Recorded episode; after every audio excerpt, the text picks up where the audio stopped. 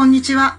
資質を生かし魔法の質問であなたのセールスが劇的に飛躍するブレイクスルーセールスのマスコト中川雅子です。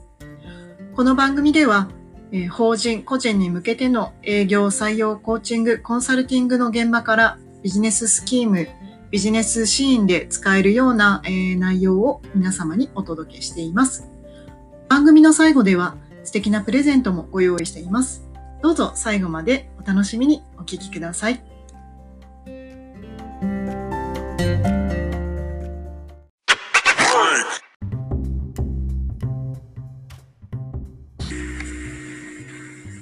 さて、え今回は売る力ということで、えー、3つの力をお伝えしていたんですけど、その2つ目の話をします。前回、えー、売る力3つ。人間関係力、コミュニケーション力、自己表現力。売る力の本質はこの3つだっていうふうに私は、えー、最近の気づきからお伝えをしたんですが、まあ、そのうちの2つ目、コミュニケーション力ですね。まあ、言ってしまえば当たり前って言ったら当たり前なんですけど、意外とこの当たり前の原則があの、マナーを持ってやってらっしゃらない方も正直お見受けすることもありますし、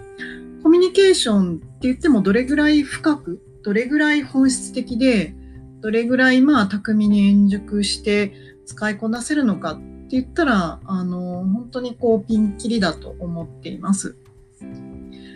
うん、いかがでしょう？コミュニケーション力。ね単純一言で言ってしまう世界なんですけど、まあ、奥が深いですよね。どれくらい深いコミュニケーションを短時間で、しかも全くの赤の他人とできるのか。まあ、これがやっぱり営業の、まあ、プロであったり、売る力がある人っていうのはそれが得意ですよね。うん。で、どうやってそれを身につけたらいいのかっていうところも、あの興味深いとこだと思います。うん。えーそうですね。まあ、今の巷であるよくあるのは、なんか Facebook とかでいきなり、あの、全然知らない人から押し売りみたいな感じで、私は何々何々をしています。えっ、と、こういうことをやっているので、ぜひこのイベントに来てくださいみたいなのが、いきなり Facebook のメッセンジャーとかでペット貼られて届いてたりするわけですよね。うん。まあ、あれは完全にマナー違反と言いますか、まあ、そんなんで売れるわけないし、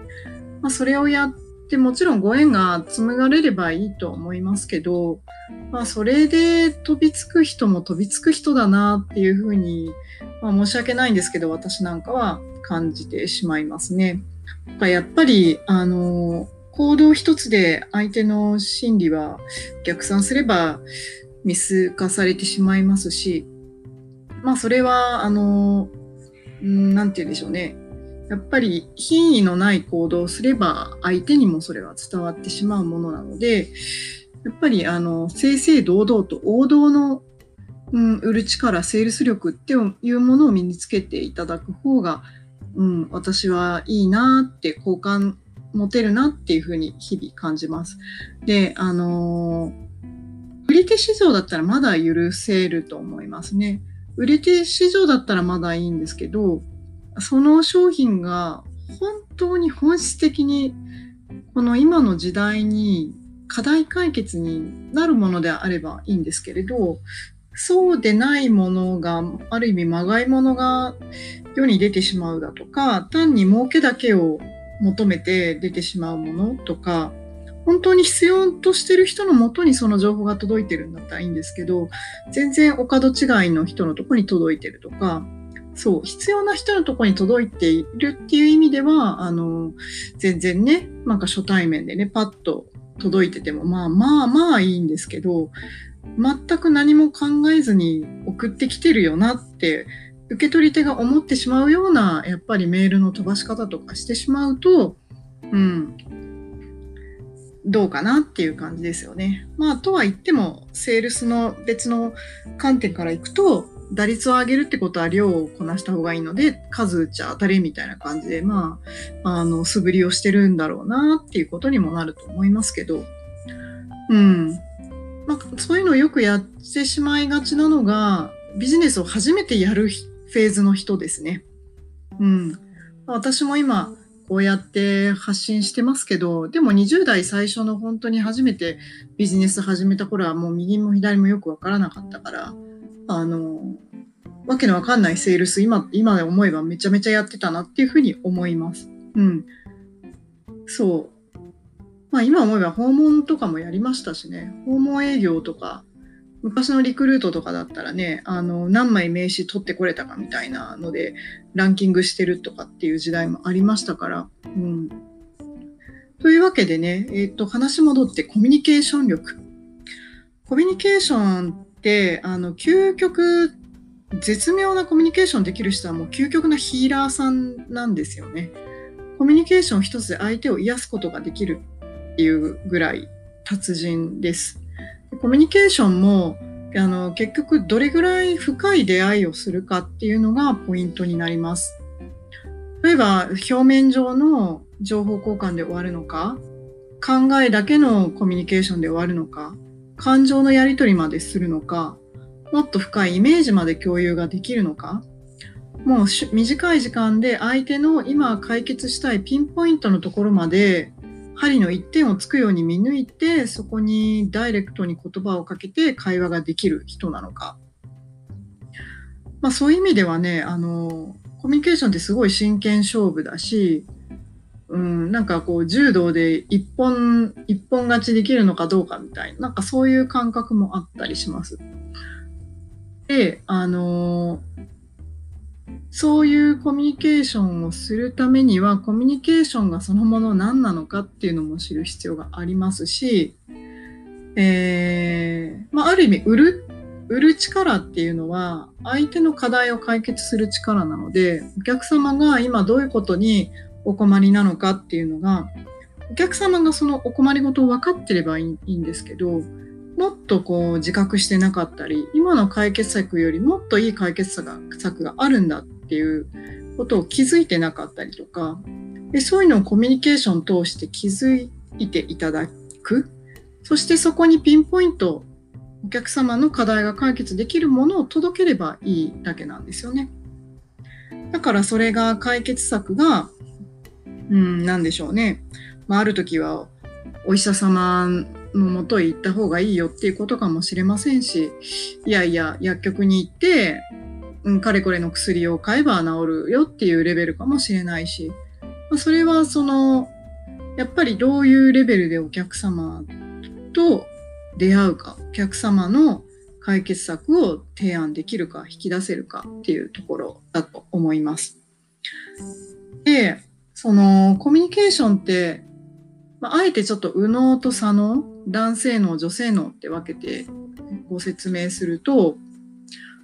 ロジカルシンキングの方が長けてる人もいますし、まあ、あの、原因と結果みたいな感じでね、因果関係をつなげていって、過去と現在を分析して未来に持っていくみたいな考え方をする、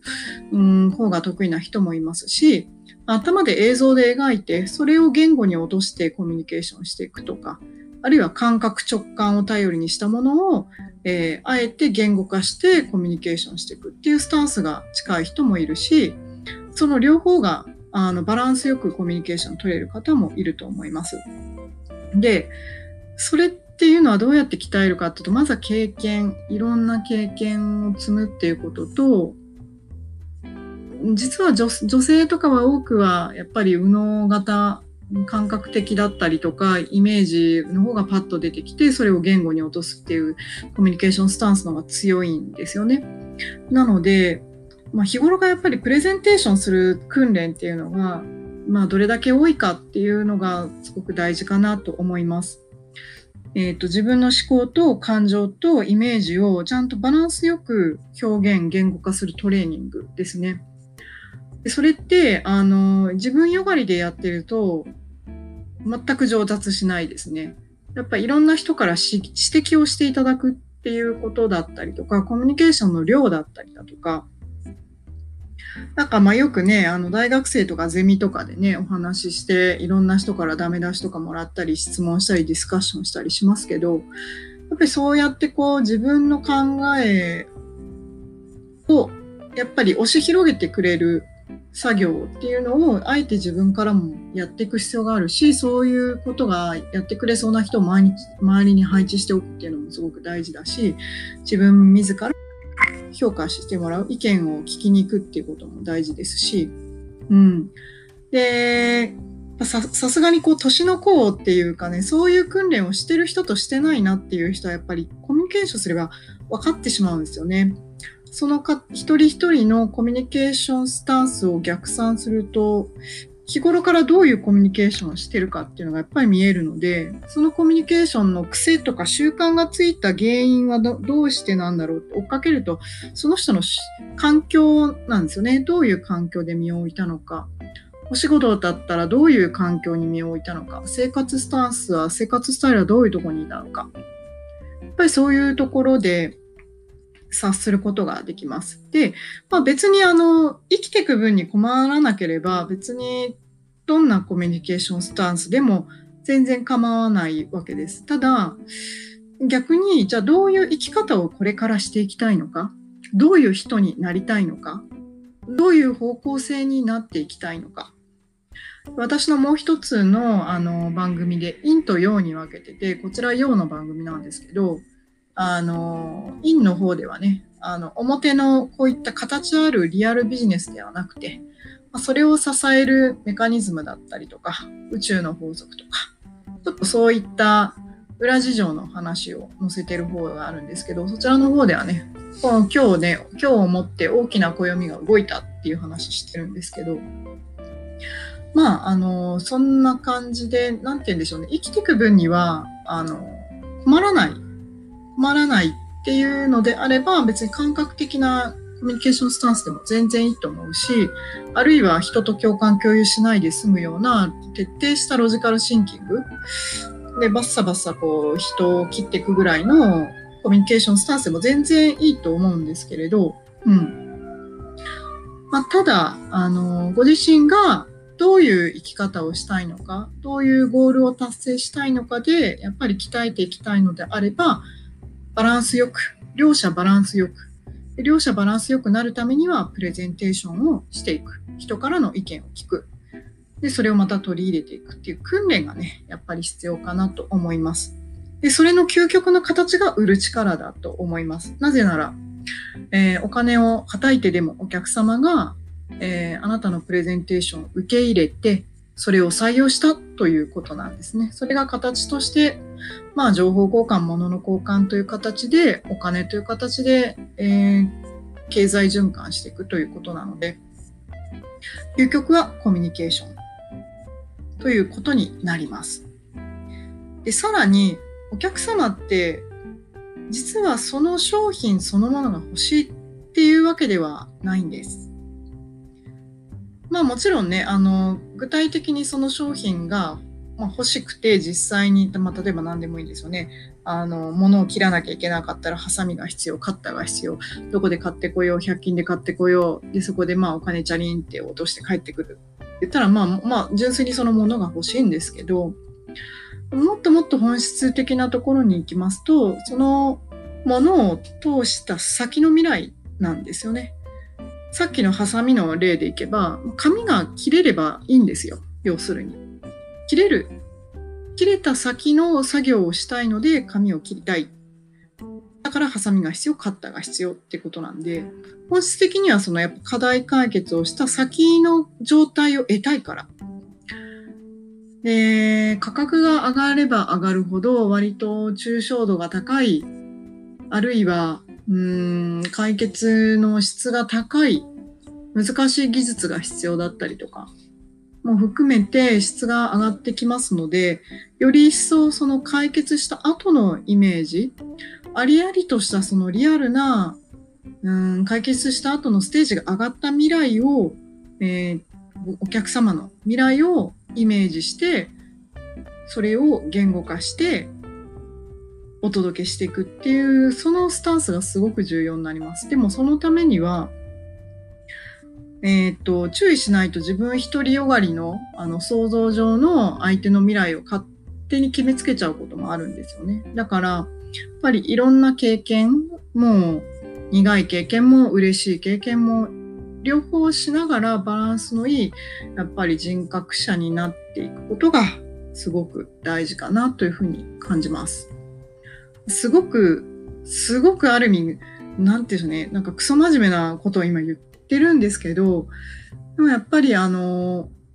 大きな大きなビジネス展開をしたいと思えば思うほど、え、ー、と、王道に従って、精神誠意を込めたあのコミュニケーションと売る力こそが最もあなたを成功に導いていく一本筋だと思います。ということで、今日は、えーと、売る力の2点目についてお話をさせていただきました。売る力を鍛えたいのであれば、実は本質的にはコミュニケーション能力を徹底的に鍛えるということが、最も最も根底となるベーシックな力になります。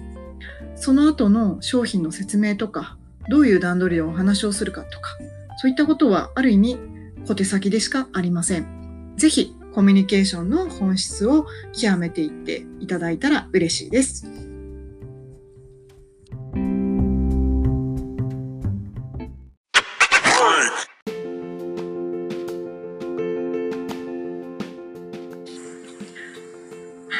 けで、えー、売る力の本質第2点目いかがでしたでしょうか？次回は第3点目をお送りしたいと思います。えー、私の方では、えー、通常 LINE アットメルマガで、えー、こちらの番組ではお伝えしないような内容も、えお届けしたりしております。または、え気まぐれにキャンペーンだったりとか、講座の募集とかもしております。ぜひご自身のね、能力を高めたい方、興味がある方はご登録をお願いいたします。さあ、え12月も、え幸せになってきました。えこれからですね、えますます売る力を持って、えー、最後の第4クォーターに駆け込んでいくという方々ね、今は種まきの時期ですね。ぜひ、あの、ご自身のあの成長のために、えー、新しいコミュニケーションスタンスを、えー、追求してみていただいたら嬉しいです。では、えー、また次回お会いしましょう。バイバイ。